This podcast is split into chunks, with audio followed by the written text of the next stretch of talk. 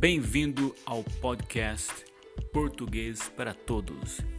Nestes episódios vou falar a respeito de expressões mais comuns utilizadas no Brasil.